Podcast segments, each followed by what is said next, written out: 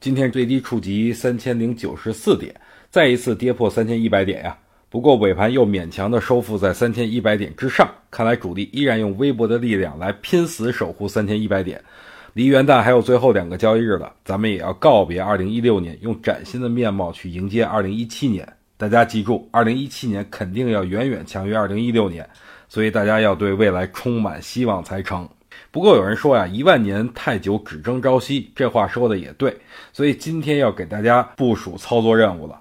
第一种情况，指数保持在三千一百点到三千一百五十点之间，操作建议停止交易，静观其变。第二种情况。有效的跌破三千一百点，操作建议：如果跌至三千零五十点，成交量缩至一千四百亿以下，可以少来点货；如果再继续缩量下跌，就逐渐的加仓。第三种情况，有效向上突破三千一百五十点，操作建议：不放量突破，继续观望；如果放量突破，可以少量参与进场试盘。